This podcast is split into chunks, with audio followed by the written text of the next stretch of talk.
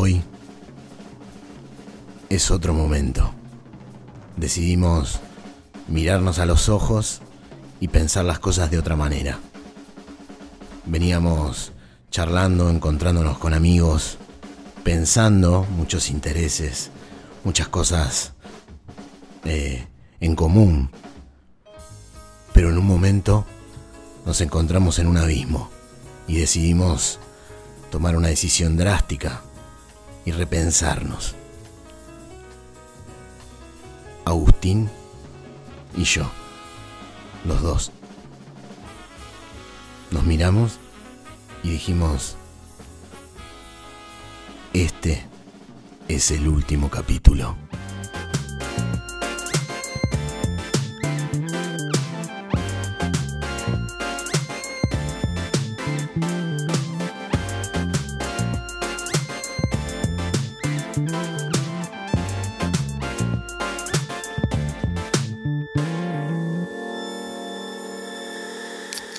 Bienvenidos, capítulo especial número 10 de la segunda temporada de Hipersensibles. Bienvenido Mariano Sayavedra Bienvenido Agustín Escalice. a los estudios de KXP eh, Almagro, KXP, Argentina, Buenos Aires. Almagro, Buenos Aires. Volvimos a estar presencial después de grabar una, una mini escena de, de pelea que tuvimos.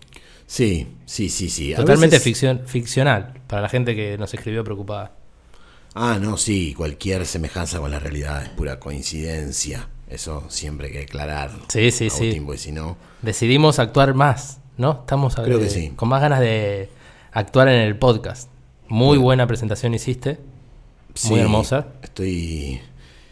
Empezaron a vibrar otras cosas, como dicen los chicos ahora. Empezaron a vibrar otras cosas y bueno, nos estamos tratando de hacer cargo de a poquito porque tenemos nuestros tiempos nosotros Claro.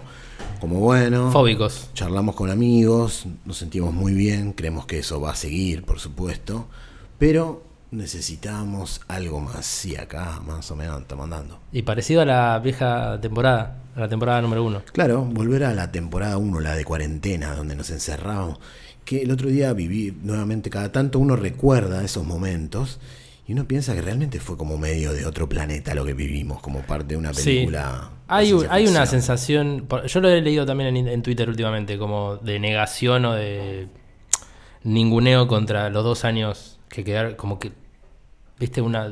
Y sí, claro. mundialmente lo guardamos en un cajoncito. Sí. Ah, sí, es la época de... Yo he, he repetido un par de veces últimamente justo que me ayudó en un punto a, a colapsar, obviamente. Pero bueno, cola- un colapso contenido dentro de, un- de la casa, ¿no? Eh, pero sí que post cuarentena y este año, también como esos dos años hicieron mella, pero yo no lo ninguneo, lo tomo como un proceso que presté bastante atención. Entiendo que capaz que si no prestaste atención y trataste de seguir parecido, pero en mood cuarentena, como no sé, la mayoría, ¿no? Un poco porque Sí, siguió, tuvo que seguir en la cuarentena, rápidamente. Sí, rápidamente. Igual hubo, uh, por eso digo, hubo un, breve momento, así como cuando eh, apareció la noticia, marzo, abril, mayo, ahí donde todo era un poco más desconcierto y un desconcierto general y mundial, porque no, no solo lo veía acá, sino en varios lados. Creo que ese momento fue un momento... No, y una ola como que se nos venía aparte. Tuvimos mucho tiempo nosotros, días seguidos, en el inicio de la cuarentena, o ya a los 15, 20 días de la cuarentena, que había un contador de cuántos se habían enfermado. Eran números eh, de una cifra. Sí, sí. Eh, como iba cayendo la gente muy, muy, muy de a poquito, pero rápidamente estábamos en la distopía, en la calle. Sí, y en, esa, en ese pequeño momento de desconcierto, yo creo que ahí hubo cosas que ahora las pienso a la distancia y, fu- y fueron eh, interesantes. Muy interesante. Interesantes, como realmente es verse en una situación que jamás te hubieses imaginado. Como, no sé, yo me acuerdo que salía con lo que no tenía barbijo, entonces me agarraba unos, unas servilletas de papel que les ataba unas banditas elásticas en las orejas. A la bandana le podía hacer, como que enseñaba, yo aprendí por la tele a, a ponerle una capa, una la típica bandana, el pañuelo de, Sí. de negro, rojo, azul que se usa y Sí, una sí. servilleta de Roland Sec, ¿no? De rollo de cocina, doblada y vos te enseñaba cómo doblarla y yo andaba, era un pañal. Yo también usaba el pañal en la cara. No, ¿y por qué? hace- O sea, pudimos, o sea, lo, lo vivimos, lo vivimos. Lo estuvimos ahí todos haciendo esa. con Estaba bol- penado pasear el perro. Con miedo, un miedo incluso medio eh, metafísico, porque yo no, yo no sabía que no me iba a morir. Se soltó la rienda de está bien tenerle miedo a lo otro. Sí, Fue eso como es- un, lab- un, un paréntesis que todos hicimos. Bueno, sí es verdad que le tenemos miedo al otro. Llevémoslo tipo lo más explícito Sí, posible. le digo, eso de salir al supermercado rápido, eh, volver a tirarle la bandina a todo. Uh. Esas situaciones eh, domésticas, digo, la, la- Sí, sí, lo, sí. lo doméstico de, de- ese mo- primer momento. Yo fantaseé que tenía psoriasis. Mi padre y mi hermana tienen. O sea que era, podía, podía suceder. Para Agustín, ¿tenés psoriasis? No, al final no tenía. O por lo menos eh, en ese momento no era, sino que lo que estaba pasando era que la combinación entre la cantidad de veces que me estaba poniendo alcohol en gel eh, o desinfectante tipo al- alcohol dil- diluido en agua y el- la lavandina de lavar todo, me había hecho una resequedad que ya era como un principio de... Vos no de usás psoriasis. cremas de manos. Eh, después, ahora sí empecé a usar. Uso Hins. ¿Por qué no la rosa. cremas? Usaba en la cara. Solo ¿Vos? la cara. ¿En la cara y en las manos? cremas solo para... No, la Nivea de. La típica Nivea, la latita azul.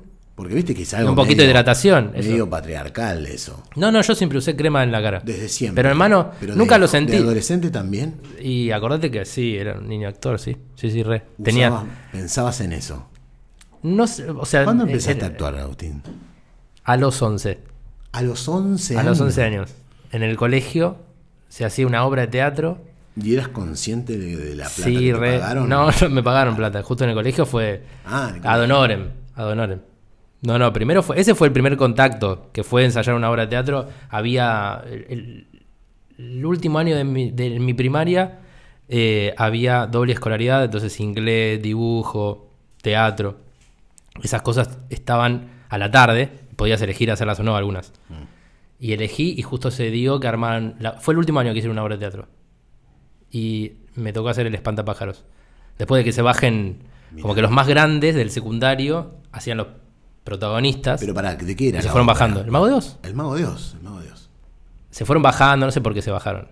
Cuando se bajaron, empezaron a buscar en los más ¿Vos chiquitos. cuál querías? ¿Qué hubiese- si hubiese- ahora No, me encantó el, el espantapájaro. Te encantó, pero te cayó de sorpresa. Vos no querías el... No, no, no, es que no, no hice, no, no es que hice un casting. No, ya sé, ya sé, pero vamos a imaginar, vamos a imaginar.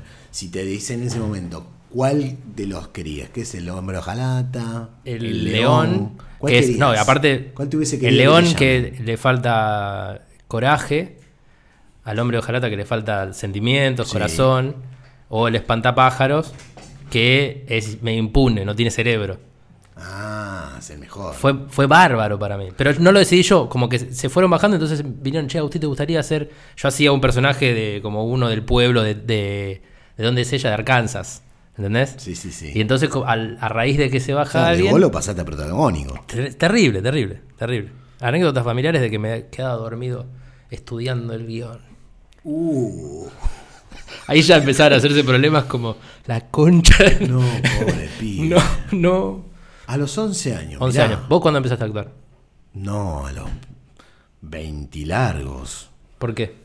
Porque empecé muy tarde, empecé a los... No, pero eh, sí, obvio, pero ¿por qué si hubo un como un, un postergarlo y fue un deseo siempre o en ese momento te apareció o fue algo que sucedió y dijo voy a probar esto?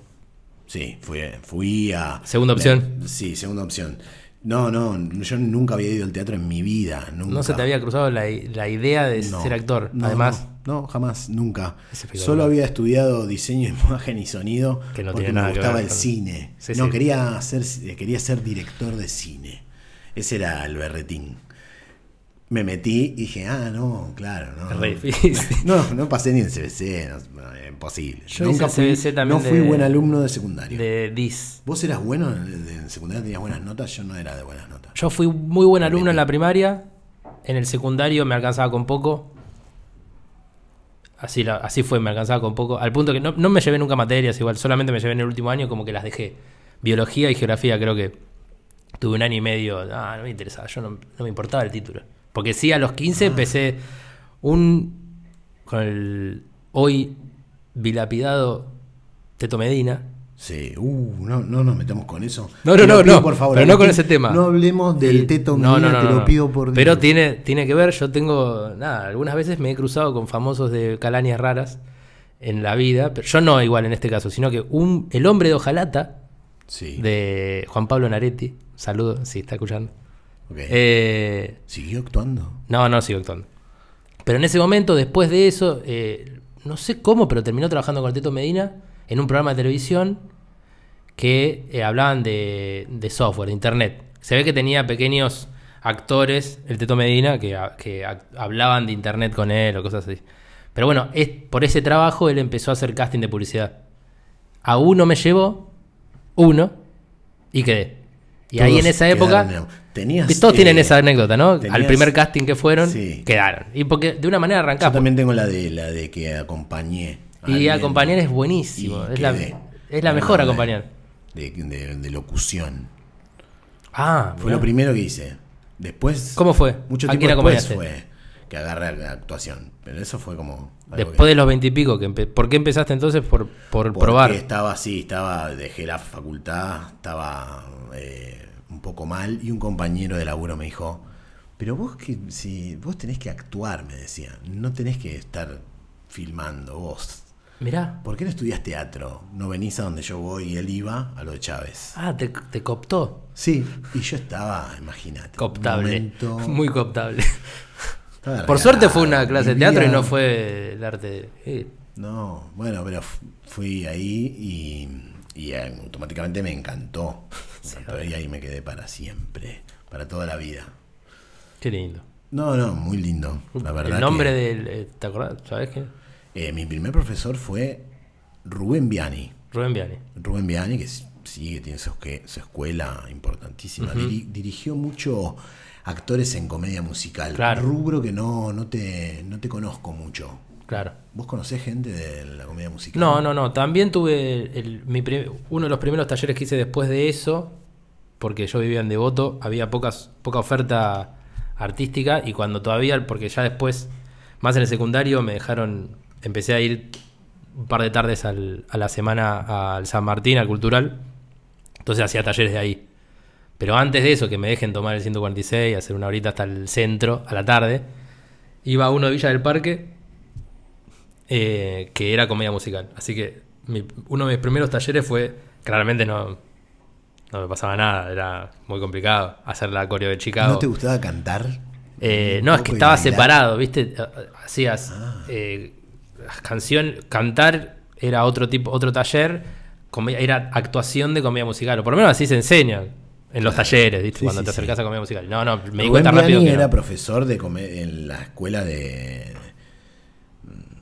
de Pascus la, y Julio Boca, Ah, en el Centro Cultural Borges, y era profesor de teatro de la escuela de teatro de- que era una escuela de musical. Claro, sí, sí, sí. Chávez también daba clases ahí, estaban juntos. Mirá.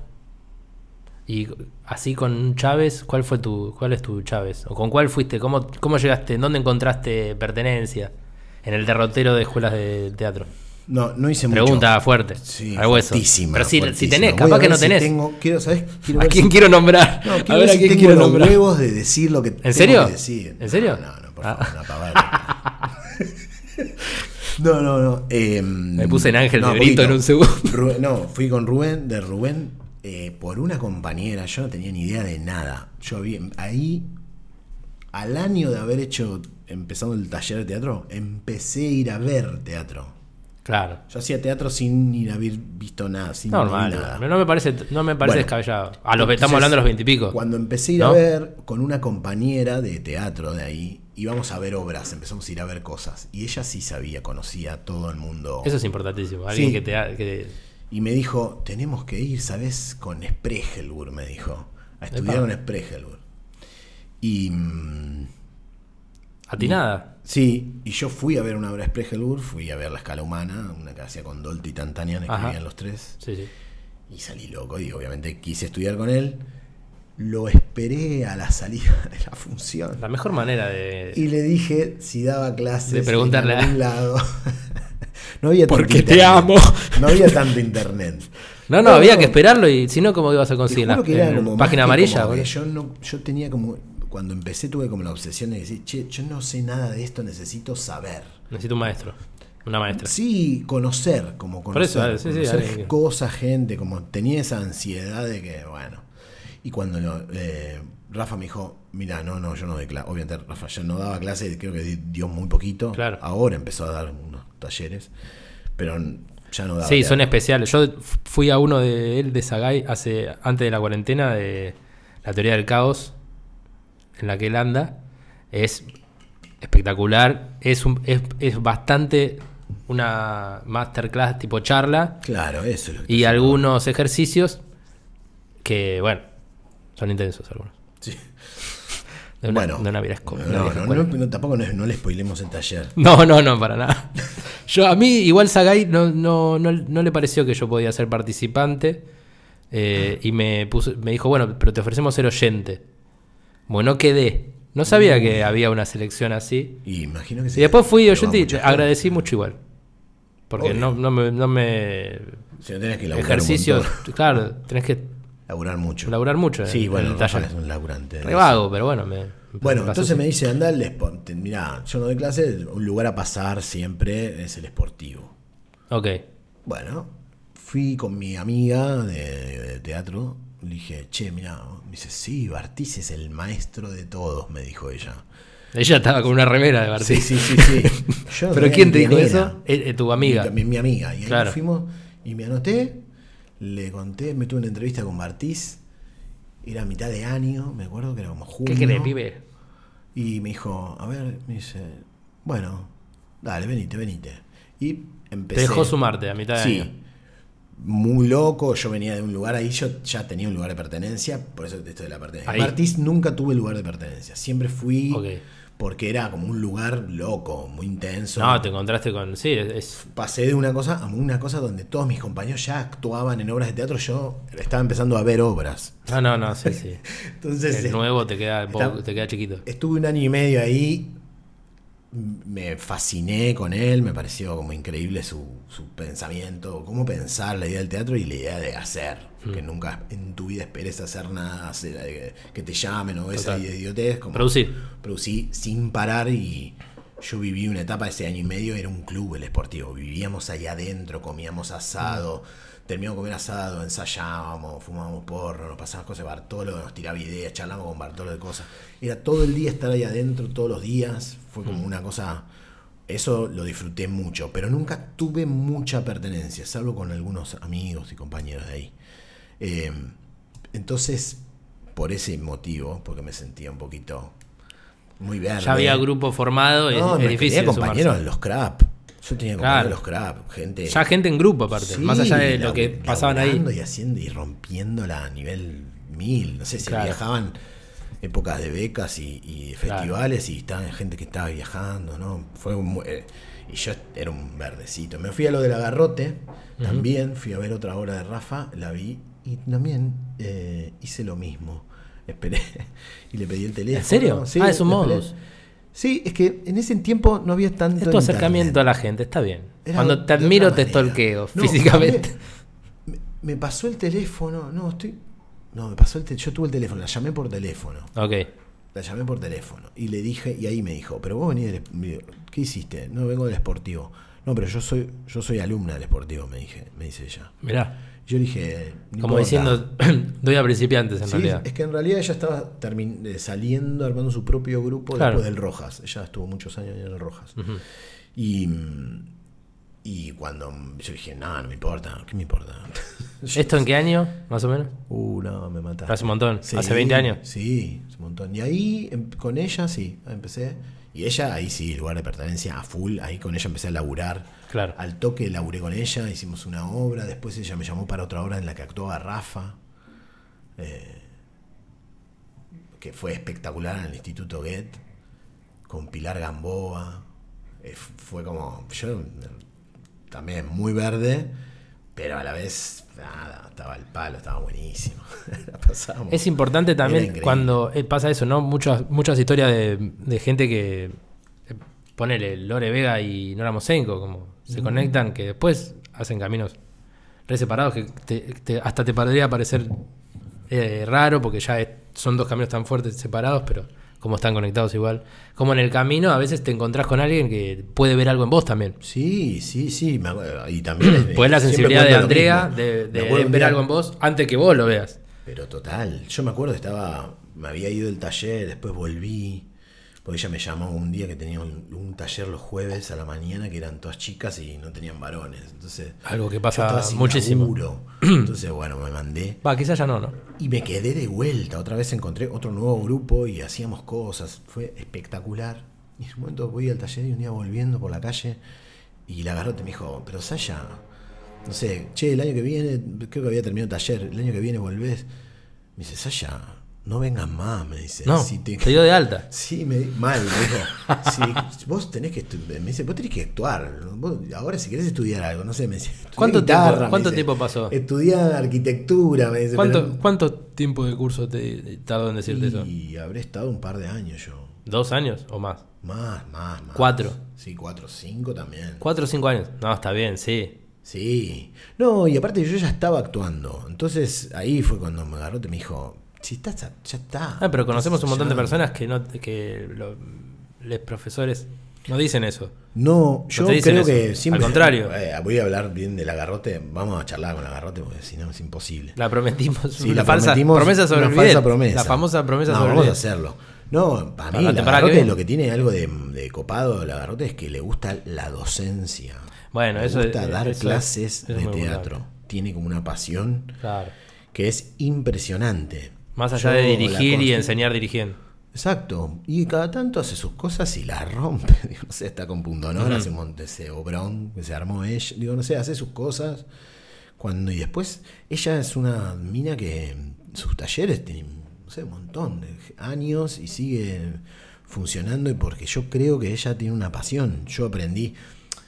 Bartol era increíble, pero de docente, mucha, todo lo único era al revés. Todos los días decían, no quiero dar más clases, muchachos, queremos, quiero producir, Claro, quiero producir claro.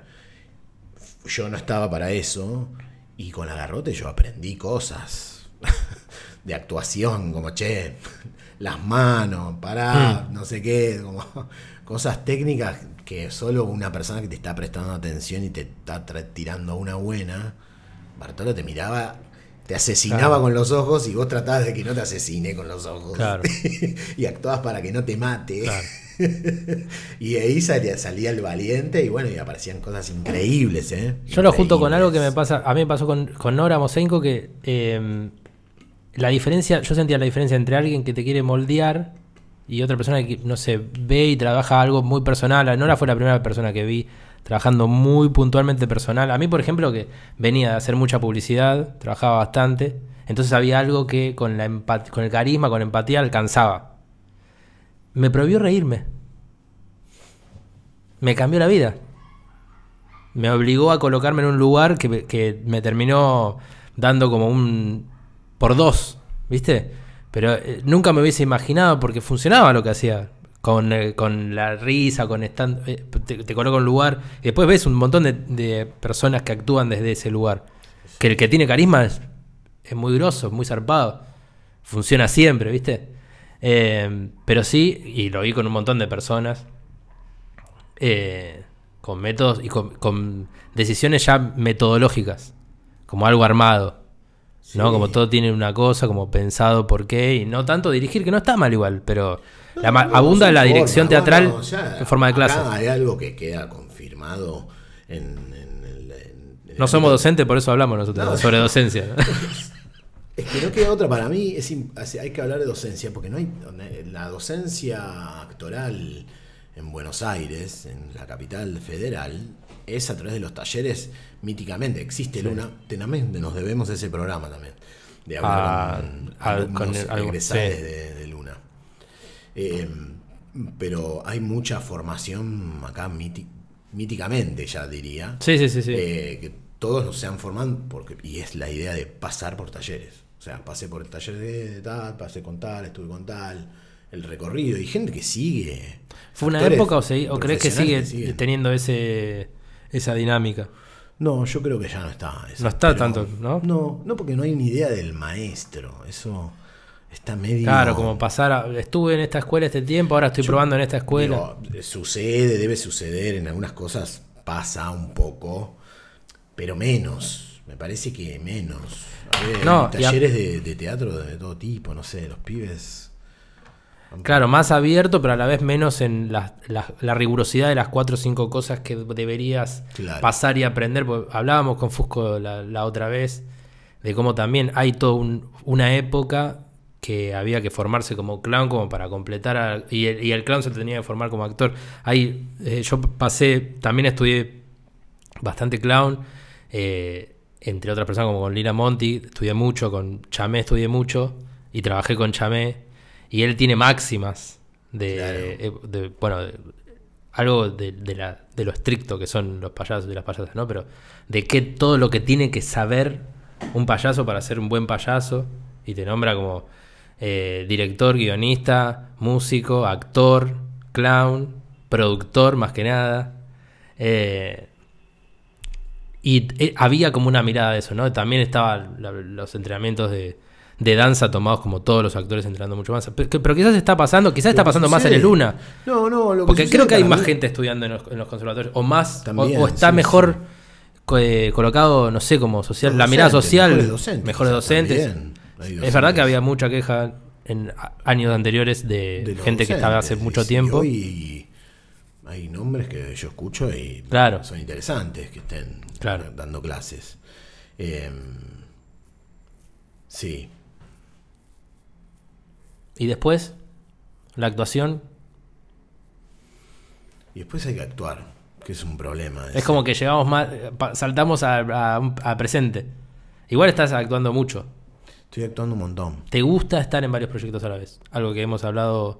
Yo estoy en el, no, en el otro. no, no ese es el problema. Para mí el problema, por suerte, Hmm. un problema que no sé si llamarlo problema, Claro. pero que me, me llama gente que me interesa un montón. Entonces te cuesta decir. Claro, te costaría cuesta- negarte a hacerlo. Sí, sí, eso me pasa. A veces me invitan para cosas y digo, uh, está buenísimo, a ver cómo puedo hacerlo. A veces te embrollas y estás a full.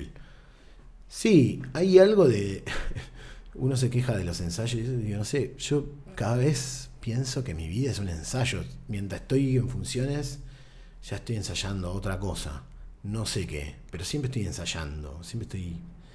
eh, como que no le puedo escapar a eso. A veces quiero escapar, como. Alguna que otra vez me lo no nombraste como eh, un- un el, la- el- el partido de fútbol para otras personas, o como el club, o algo de. o ranchear. Para vos es el ensayo. Que también está como una. No sé si cap- capaz que cambiaste. de- No. Algo, algo cambió en el medio, pero. No, no, a mí me, a mí me pasa. eh, con- yo no soy muy fanático de los ensayos. O sea, a mí me gustan más las funciones. Ok. Soy Igual hablo más de la de reunión con la gente, ¿no? Pero sí me parece que como que, que es un, un algo que, que- que te mantiene muy activa la bocha, que te pone, es como ir a gimnasia. Mm. Claro. Eh, eh, es entrar en otra, porque encontrarte con gente, digo, que, que- que eso, que ves poco, que no son parte de tu cotidiano. O capaz que no conocías y No conocía, es un momento de tu vida que vas a pasar un Bueno, montón eso es otra, es por eso digo, eso es otro de los temas que a veces uno se embrolla con los horarios y qué sé yo, porque conocemos directores que no les gusta nada que los actores hagan muchas cosas, Ah, mirá. que necesitan la exclusividad. ¿Y pagan poco como en publicidad o.? No, no hay plata, Ah, ni un siquiera. teatro independiente. Qué difícil. Bueno, digo, hay Me guiñó el ojo, ¿eh? Mientras habla. No, no, tengo una basurita, mira, estoy completamente, completamente alérgico. Igual, igual entiendo, pero, o sea, eh, por empatía, ¿no? Porque com- comparta la visión de, de imponerle a alguien una forma de cómo, nada, vos me llamaste para un espectáculo o para algo, yo te voy a aportar, y- pero el resto puedo hacer lo que se me cate el culo. Pero sí entiendo desde qué lugar lo dicen como, bueno, no, pero este, para, para que vos estés con la cabeza en esto, pero bueno, sin intercambio Sí, monetario no puedes pedirle el alquiler 24-7 de la cabeza a nadie. No, y aparte Capaz que con plata de por medio sí, hay que ser también es una sincero. mirada rara de la actuación que a mí, que yo no comparto. Me- en ese sentido, es como, voy a decir algo medio polémico, pero es como darle un, en- un enfoque a la actuación medio muy laboral, por decirlo. Claro. Se entrena para hacer esto. es Cuando como- no lo está haciendo. Que no digo que esté mal, es como simplemente es pensarla de otra manera, nada más, como que está bien, que, que uno lo hace para eso, o sea, uno trabaja mucho para lo que hace, pero no es lógico que eh, requieran determinadas cosas para poder hacerlo bien. Hay veces cosas que se hacen muy bien en breve tiempo, hay cosas que se hacen bárbaras en mucho tiempo. Hay, es, no, es una, no hay una regla, por suerte, o por lo menos a mí me pasó en general. También me fui dando cuenta que a veces eh, he hecho cosas en grietas de, de horarios, así como muy metiditas. Que le está, digo, básicamente que le estabas dando lo justo y necesario. Y como que entró, no me acuerdo. un proyecto se estaba adaptando Me habían a llamado, vos me también. llamó Horacio, por ejemplo, un tiempo, me llamó Horacio Vanega y Alfredo Staffolani para hacer Shakespeare en un festival. Sí, Era Shakespeare hermoso. reducido, de 30 minutos. Bueno, en 30 bastante. minutos tenías que mostrar algo. Un Shakespeare. Y era un festival al aire libre, en unas carpas, todo una, un choreo de- del gobierno de la ciudad que era un espanto, un espanto todo, Mm. la organización, un desastre. Sí, el, el gobierno de la ciudad te- se maneja mal con Sí, la sí, cultura. parece que sí. bueno. Eh, bueno, y entonces era como los dos a la vez. Era imposible decirles que no eh, a algo que estaba bueno. Pero ten- vos estabas en una. La pasé, ¿no? Fue increíble. O sea, imposible de mis. Yo estaba la- la- la- dando visita guiada de lunes a viernes. Claro, me levantaba a las mucho. 8 de la mañana. Mira, esa- o sea, esas cosas que, que hicimos mucho tiempo, haces y lo sigues haciendo. A mí me pasa que eso digo, lo sigo haciendo. Bueno, yo recuperé mucho deseo. Justo me había pasado antes de la cuarentena, visionario. eh, había hablado con mi amiga Camila Romagnolo. Varias veces queríamos hacer algo juntos teatral. Yo tenía ganas, hace como 10 años que no estaba. O sea, hice algunos talleres, pero más algo de un día o algo así. Pero hacía mucho que estaba como desconectado de la actuación teatral. Que habiendo arrancado tan chico con los talleres y pasé. Yo pasé mucho tiempo por Timbre 4 trabajando en boletería, produciendo, asistiendo, eh, actuando, haciendo talleres, como participando en varietés. Como que, y después en un momento eh, estaba haciendo muchos ensayos y me agoté un poco del ensayo y del, y del, y del tiempo que requería el teatro. Pero también como que por un deseo mío de, de que quería hacer, dedicarle la cabeza y la energía a lo que yo me, me veía en audiovisual, que era algo que hacía publicidades, pero quería empezar a, hacer otra cosa. Y Bueno, bueno, viste que como- eso no hay información, hay poco, es lo mismo. Hay poco, lo tenés que de- buscar, sí, de probar. de- ¿Cómo haces para formarte y poder actuar bien en la cámara, entender? Yo creo que no, no en los talleres de, de actuación frente a cámara.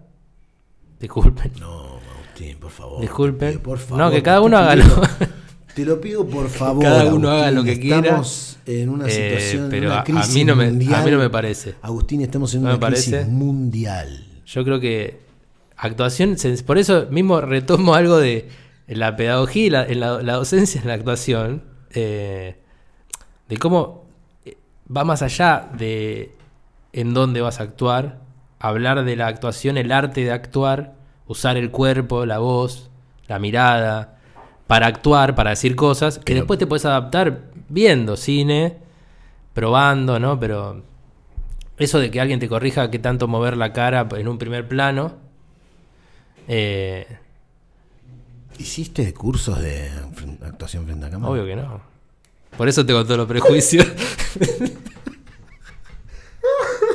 ¿Vos hiciste? ¿Cuántos Jamás, cursos? Ah, no, jamás. ah, veo que Soy sos el defensor No. de la actuación frente a cámara y yo soy un ogro horrible que, que vilipende, vilipant, no sé cómo dice No, no, no, Eh, No, simplemente. una- eh, a ver, yo fui un niño, un niño actor y arranqué a hacer publicidad muy chico y cortometraje, entonces y Son 11 años. es algo, pasaste es algo que creo que y vi mucha gente, eh, yo fracasé un montón primero en casting, después de ese primer casting que quedé, pasé por un, mo- como un año sin querer nada. Después eh, viendo, veía muchos cines de- desde antes de querer actuar, obvio.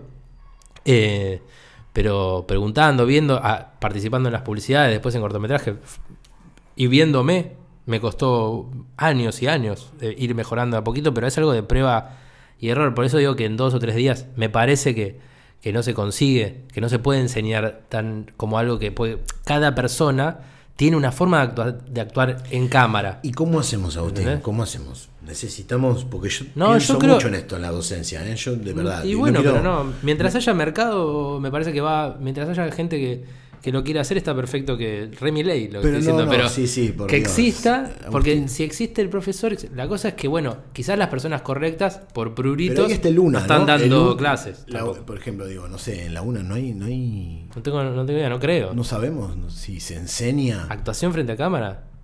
Es que me parece, bueno, es que nadie está diciendo sabemos. actuación frente, eh, a frente a público. No están, en- ¿Por qué no lo separan así?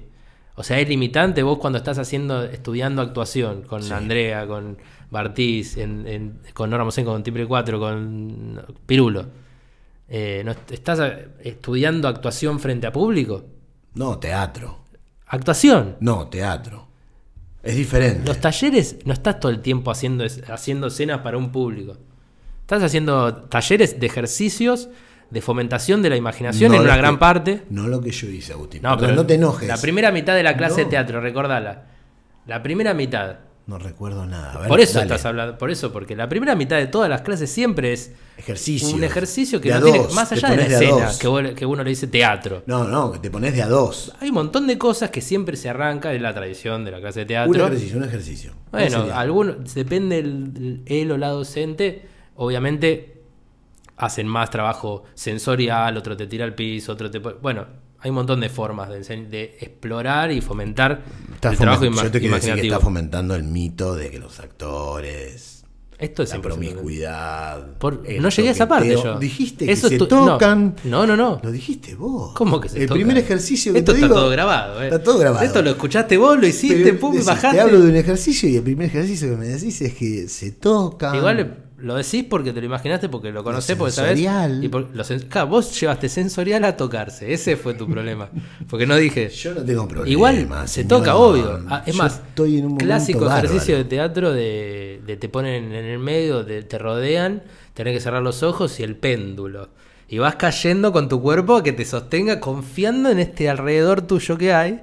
Agustín, ¿Lo conocemos o no lo conocemos este? Nos, vamos, nos Este van a cancelar el podcast. En el grupo donde vos vas, oyente, hacen este ejercicio, probablemente como teatrere, que te consideres, sí. Obvio. No, ni, sí, ni siquiera sí, estoy diciendo sí, que alguien se propase, que puede pasar. Es, No, es el no, lugar. nadie está hablando nada. no, Pero sí, por favor, promiscuidad no en- estamos- Por favor. Por no- favor. No nos vamos a meter en esa zona, por favor. ¿De qué estamos hablando aparte? No, imposible saberlo. Agustín, qué. qué programón. Esto fue todo. Nos vemos, Ayeta.